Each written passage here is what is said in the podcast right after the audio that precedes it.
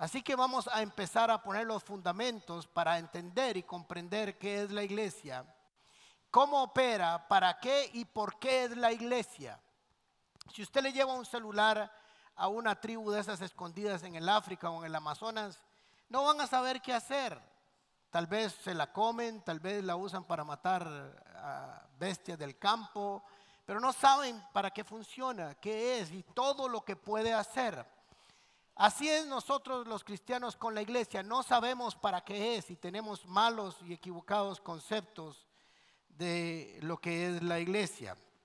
Así que tenemos que entender y comprender que tenemos que aprender de ella o de la que la iglesia o de lo que la Biblia dice que nosotros somos dentro de la iglesia. Así que espero que al finalizar esta serie usted pueda comprender por qué de la iglesia de Cristo, el papel que desarrolla en este mundo, el papel de cada uno de nosotros dentro de la iglesia, por qué asistir al templo, por qué una casa paz en nuestro caso, por qué ser discipulado, por qué compartir el evangelio, por qué servir, por qué los dones espirituales, por qué los ministerios y por qué toda esta historia. Porque cuando la conozcamos vamos a entender que tenemos un propósito en medio de ella y que no, somos un accidente. La iglesia no fue diseñada para venir aquí los domingos y cantar unos coritos e irse para la casa. Eso sería muy ingrato como iglesia. Hay mucho más que eso. Así que entonces vamos a ver este tema al menos por cuatro domingos. Les voy a pedir un esfuerzo titánico para algunos. En lo posible no falten en estos cuatro meses. Si viene Cristo y no están aquí, no se van. Y si no puedo, obviamente habrá personas que no pueden, que tienen compromisos, etcétera. Les voy a pedir que vayan a nuestros medios electrónicos y bajen ahí las prédicas y las enseñanzas en YouTube, en nuestro canal. Por favor, suscríbase. Cuando publicamos una prédica, le va a informar que ya está publicada. Puede ir a iTunes con los podcasts que también están en nuestra página y en nuestra página que publicamos las enseñanzas. Por favor, hágalo, hágalo, se lo suplico. Es importante que usted entienda esto. Ah, así que por favor les, pido continuidad. Voy a tratar de hacer de un tema que es un poco complicado algo sencillo. Así que voy a decir algunas cosas que para algunos que han estudiado un poco teología les va a sonar muy raro, pero es que voy a resumir cuatro mil años en minutos. Así que es un poco difícil hacerlo. Eclesía igual es a iglesia. Así que vamos a conocer este concepto. Aparece 144 veces en el Nuevo Testamento. 108 veces como singular y 36 veces como plural. No cambia mucho, pero vamos a ver también en qué consiste eso. Así que cuando usted escucha la palabra iglesia, ¿qué se le viene a la mente? ¿Qué es lo primero que piensa? A ver, por una plancha Oster. Pero duro. ¿Ok? Gente que se reúne. Ajá. ¿Qué más? Edificio, comunidad. ¿Qué más? Comunión. ¿Qué más? ¿Qué se le viene a la mente? No es un examen así tranquilo que si se equivoca no se va a quedar. Alabanza, familia. Muy bien, algunos están bien. Les voy a decir lo que a algunos se le viene a la mente cuando uno habla regularmente, un edificio un lugar de celebración, una organización, una denominación o una religión, un conjunto de liturgias o ceremonias. Y quiero decirles que no tiene que ver nada con ninguna de ellas. La iglesia es gente. Nunca serán cosas. Nunca será una organización. Son personas. La palabra eclesía viene del griego y viene del verbo ekkaleo, que es llamar a la gente para afuera que salgan de sus casas y vengan. En el caso de los griegos era para reunirse para tener una celebración de una reunión social o política, a ver asuntos sociales. No estaba relacionado con lo, con lo religioso, pero era llamar a la gente, una asamblea de ciudadanos para tratar asuntos políticos o sociales. Así que es llamar gente hacia afuera con un propósito. En el caso de los griegos les dije no tenía que ver nada con la religión o con el o con la fe. De ahí pasamos entonces al contexto de la Biblia y tenemos el Antiguo Testamento y el Nuevo Testamento. En el Antiguo Testamento, que está escrito en hebreo, la palabra traducida es kahal, como congregación, no aparece la palabra iglesia exactamente. Y ellos sí la usaban en el contexto hebreo para llamar a la gente a reunirse para un acontecimiento religioso. Salmo 22, eh, 22 dice, proclamaré tu nombre a mis hermanos en medio de la congregación, Cajal, te alabaré.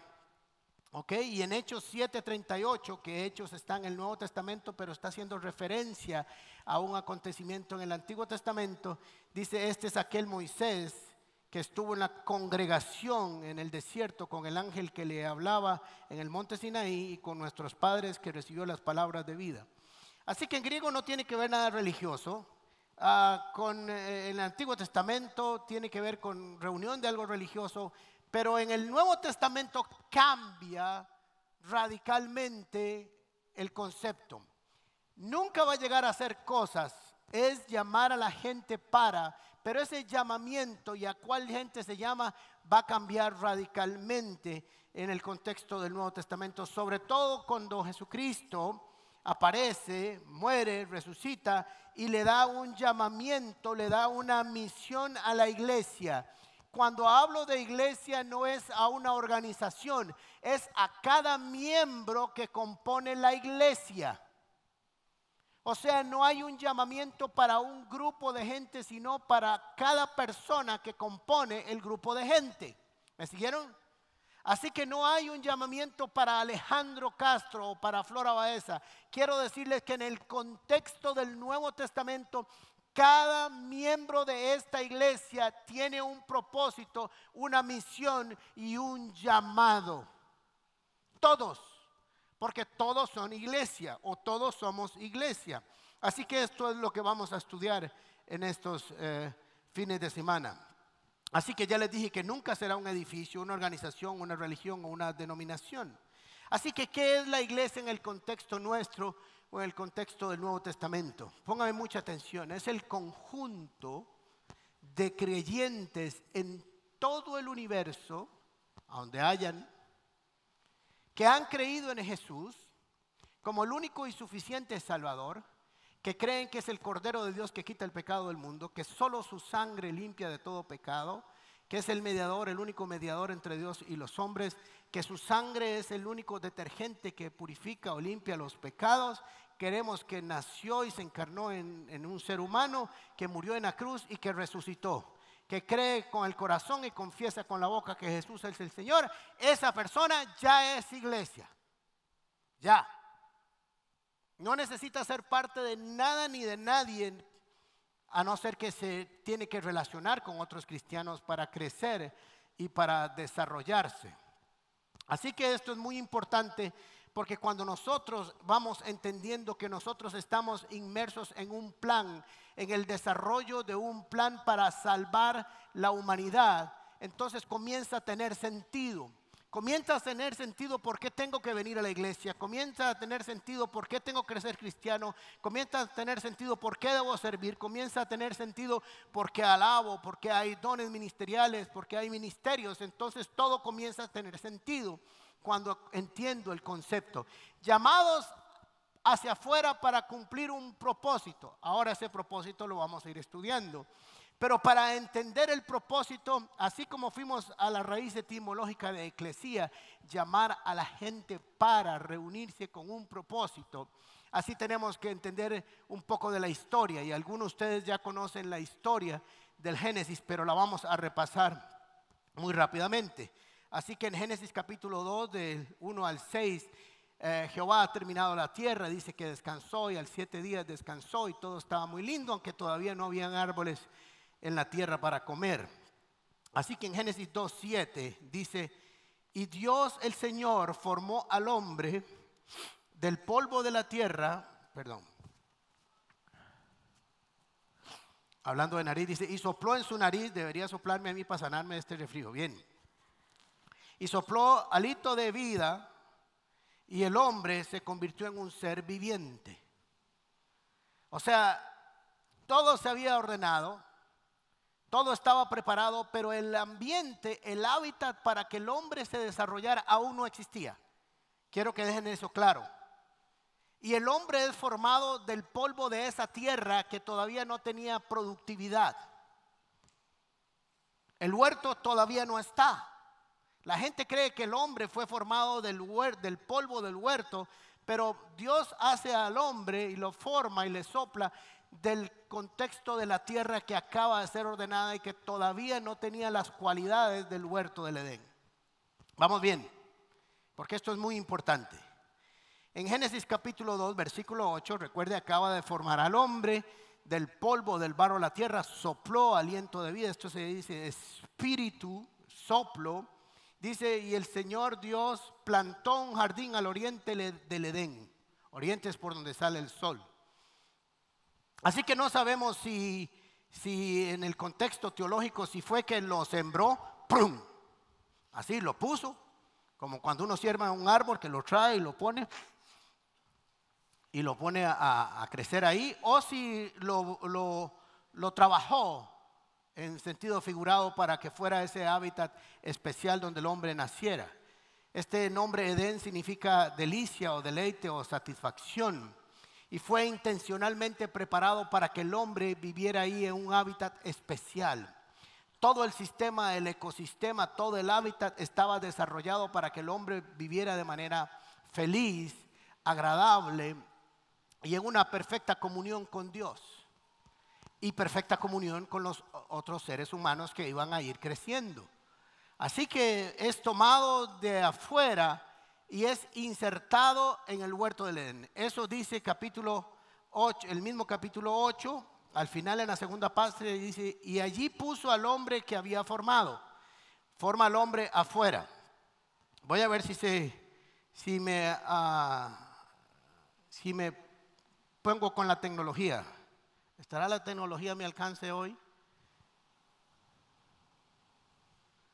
Ahí está, qué bonito. Así que Dios formó todo esto, que está aquí, todavía no estaba formada la tierra, ¿ok? La ordenó, puso el sol, la luna, la luz, la tierra y el agua, y decidió entonces hacer un huerto. Primero hace al hombre de esta tierra que está aquí. No hay un huerto, no existe el huerto, pero aquí llega y forma un hombre. Qué lindo este hombre que yo hice. Ok, pero todavía el huerto no está. No está. Hay que formarlo para que él vaya a habitar ahí. Así que el hombre aparece primero. Así que forma el huerto por aquí. ¿Por qué por ahí? Porque por ahí está Irak. Así que los teólogos localizan el huerto del Edén por lo que hoy es Irak. Y ahí hizo un huerto, el Edén. Muy bien. Entonces al hombre que había formado aquí, se lo trae y lo deposita en este lugar para que tenga un hábitat especial donde se desarrolle y viva de una manera extraordinaria, como usted y yo podemos imaginarnos según el relato bíblico. Ahora, le voy a decir algo. Si es así literal o no, no importa, porque las grandes revelaciones de las escrituras están en parábolas del Señor Jesucristo. Así que lo importante es entender lo que está Dios enseñando en el Génesis acerca de toda esta conformación de un hábitat especial para el hombre. Así que trae entonces al hombre y lo pone en ese lugar y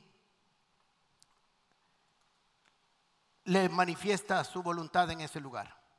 Así que lo que hizo, más que un huerto, es un hábitat, es una casa, es un reino, donde Dios se manifestaría de manera especial y maravillosa y dice que venía al caer la tarde y se relacionaba con el hombre y habían ahí cosas maravillosas, los frutos eran hermosos, pero era el hombre invitado para estar ahí. Ahora, quiero que entiendan esto muy importante, que el hombre no hizo nada, absolutamente nada, para merecer vivir en el huerto. Es un regalo de Dios. De hecho, Dios lo hizo después de que él naciera, para que el hombre entendiera que había sido hecho por voluntad de Dios, por amor al hombre, para que tuviera un lugar extraordinario donde vivir. Adán no hizo ningún mérito para estar ahí. Por lo tanto, y aprendan hoy algo que les voy a decir, el hombre nunca le puede reclamar a Dios su derecho de habitar en el Edén porque no fue formado de ahí, fue formado de la tierra de afuera, fue invitado a vivir en el Edén. ¿Entendieron? Por eso nunca puede el hombre tener derecho para pedir ahí. Siempre ha sido la gracia de Dios las que nos permite estar en su presencia. Así que en Génesis capítulo 2, versículo 9, dice que Dios hizo que creciera toda clase de árboles hermosos, los cuales daban frutos buenos y apetecibles. Y en medio del jardín hizo crecer el árbol de la vida y también del árbol del conocimiento del bien y del mal. Así que comenzó y hizo un hábitat extraordinario y presentó ahí al hombre un sinnúmero de opciones por las cuales vivir adecuadamente. Pero puso ahí dos elementos importantes, uno árbol de la vida y el árbol del conocimiento del bien y el mal. Ahora les voy a explicar qué significa el conocimiento del bien y el mal. No es que ellos comieron, yo estoy seguro que no era una manzana, sino que era, en esta época sería un jocote, ahí los he visto en la calle. Pero un mango, una cosa así, un banano, qué rico. Bien. Así que cuando ellos comen, no es que de pronto como en las películas cae así una cosa y hace y comenzó a entender el bien y el mal. Es que cuando comieron se dieron cuenta lo bueno que era no comer y lo malo que fue comer. Entendieron la diferencia entre lo bueno y lo malo cuando hicieron lo malo. Y entonces sus ojos fueron abiertos a ver todo lo malo que antes no veían, que ahora tienen la capacidad de ver. Así que no fue como una revelación extraordinaria, sino algo natural. Cuando usted ahora se parquea mal, qué dolor, ¿verdad? Le quitan sus placas y a sufrir por varios días, ¿ok? Lo bueno de no parquearse mal, entiende uno, ¿ok? Así que entonces le dijo una advertencia. Todos conocemos esto, pero es importante para entender qué pasa de ahí para allá. Génesis capítulo 2, versículo 17 dice, pero el árbol del conocimiento del bien y del mal no deberás comer. El día que de él comas, ciertamente morirás. Así que ya conocen la historia, se pegaron esa apretada y se comieron esa eh, fruta y fueron expulsados de ese lugar eh, hermoso donde estaban. La razón, no voy a profundizar mucho, es que ahí estaba también el árbol del bien, y eh, de la vida eterna, por así decirlo, de la vida. Si el hombre hubiera comido de ese árbol, de ese árbol, come bajo esa condición de pecado o de desobediencia, sería eternamente maldito. Así que Dios le separa y le dice, vamos a hacer algo, te lo voy a guardar para hacer un plan, para rescatarte, para que un día puedas volver a este lugar donde nunca tuviste que haber salido. ¿Ok?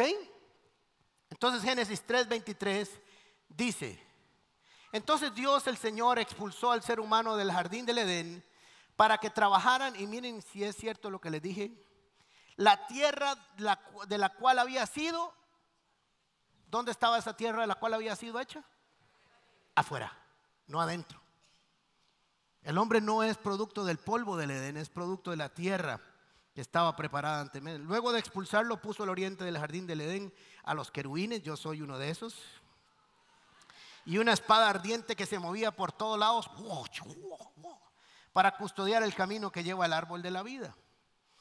Así que entonces tenemos una, una, una consecuencia de una desobediencia. Eso todos conocemos esa historia, pero si no la conocemos bien, no sabemos qué pasó, porque en el versículo 15 ah, Dios ha dado una sentencia y ha preparado un plan.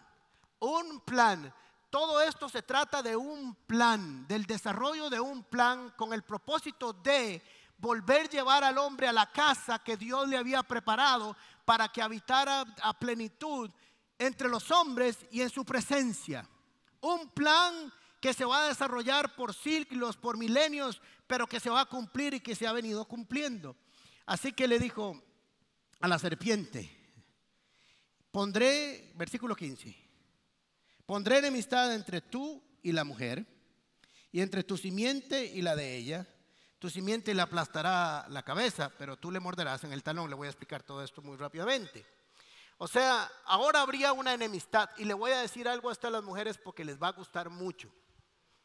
Siempre algunas personas las atacan porque fueron las primeras que comieron. Y eso es cierto, no podemos negarlo. Pero les voy a decir algo extraordinario. Así como fueron las primeras o la primera mujer que pecó en este acto, Dios dijo que sería a través de ella que vencería la obra de Satanás. Así que la mujer es vencedora de una promesa. Así que le dijo en palabras sencillas, pondré enemistad entre la serpiente y esta mujer, entre esta serpiente y su descendencia, Jesús. Esta descendencia, este niño te va a herir en la cabeza y tú le vas a morder en el talón. La mordida en el talón es una mordida que no realmente no representa gran cosa, pero el golpe en la cabeza sí. Entonces yo lo veo como así, como está diciéndole, no importa qué tan grande creas, nunca vas a levantarte tanto como para llegar más alto de los tobillos. nunca. Satanás nunca se podrá levantar más alto a los tobillos del ser humano. Nunca. Así que también como es un animal que se arrastra, estriparle la cabeza es muy fácil porque solo hay que hacerle así. Por eso la Biblia dice que está por debajo de nuestros pies. ¿Ok?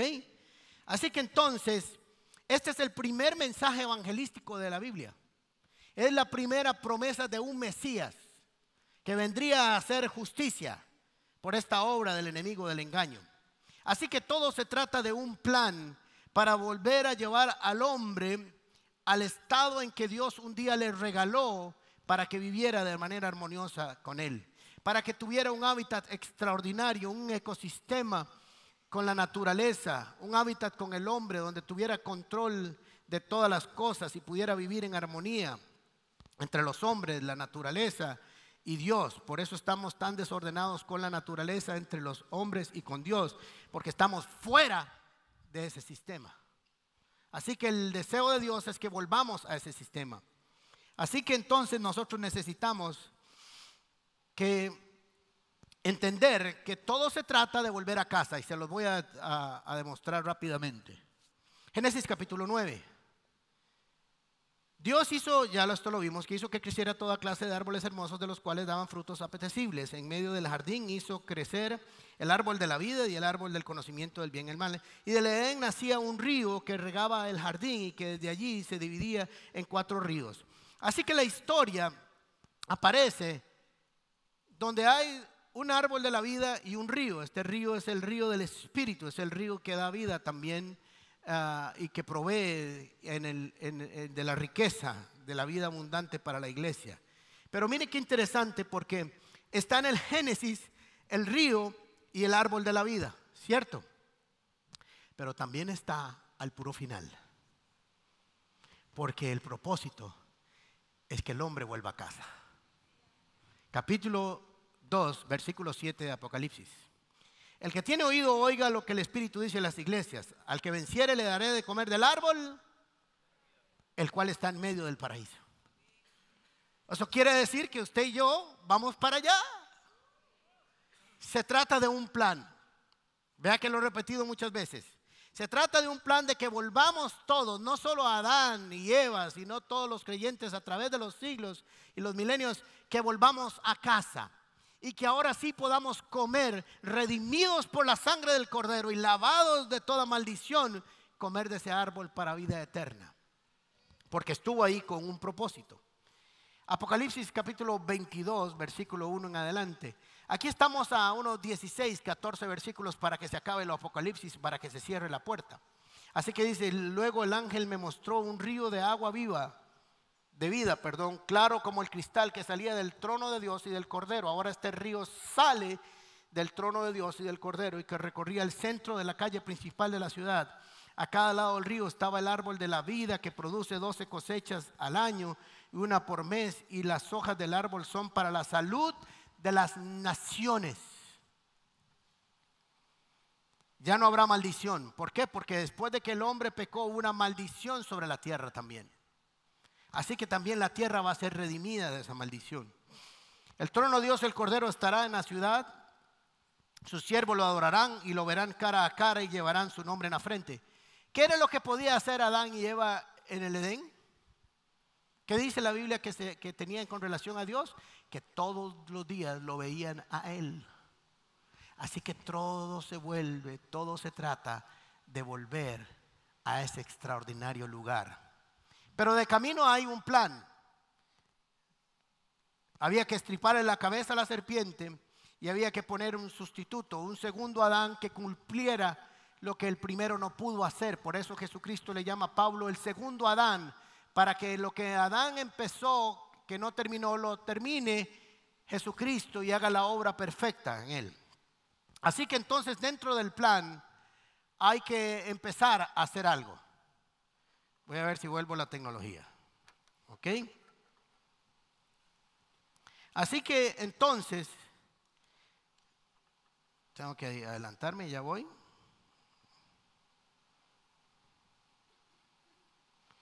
Se trata de un plano.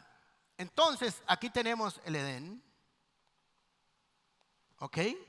Y tenemos una historia aquí.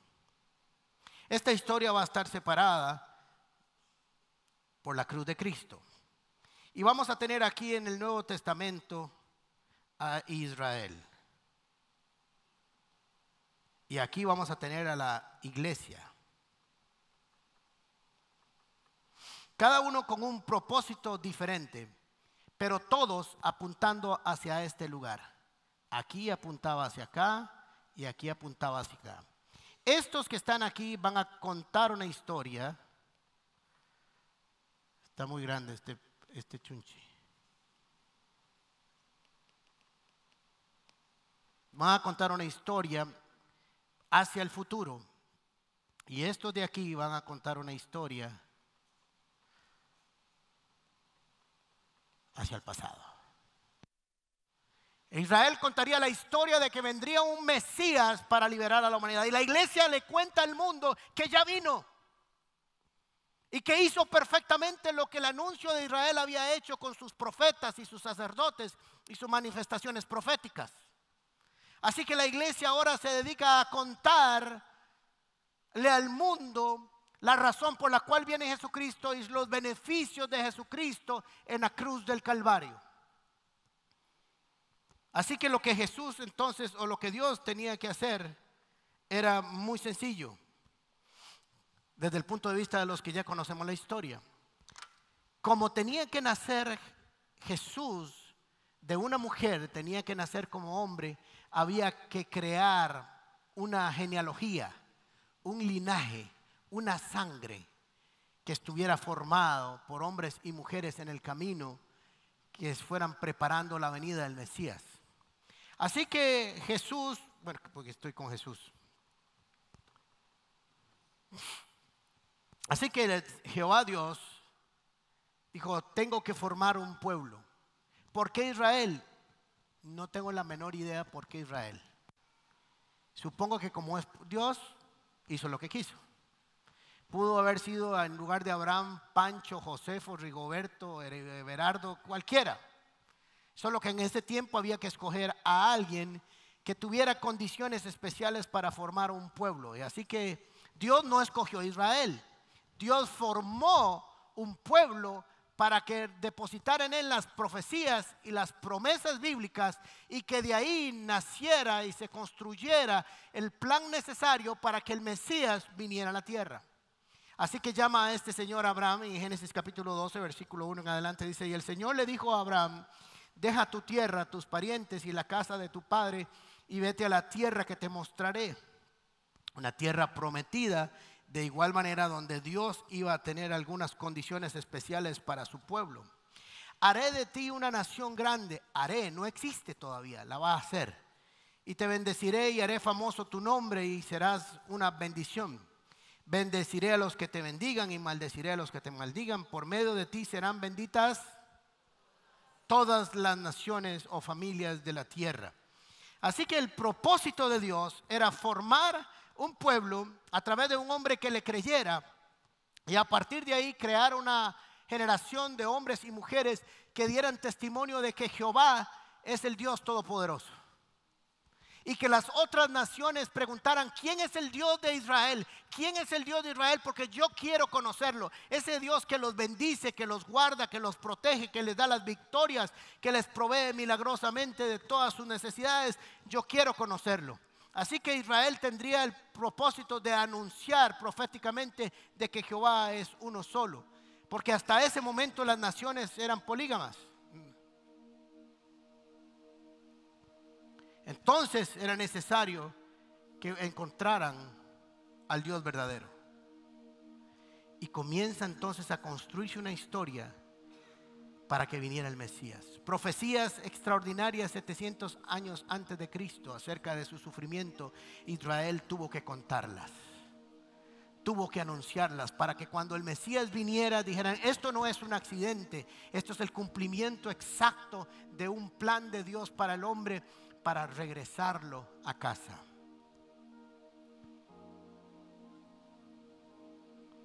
Así que necesitamos entender que ahora nosotros como iglesia contamos la historia de que esas profecías se cumplieron.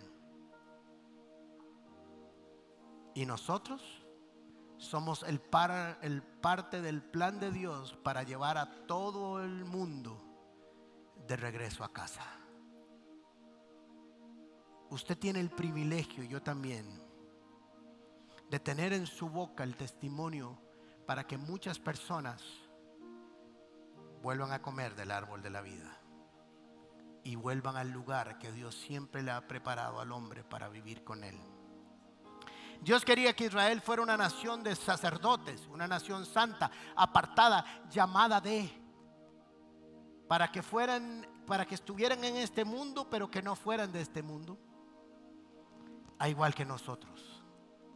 Cierre sus ojos un momento, por favor.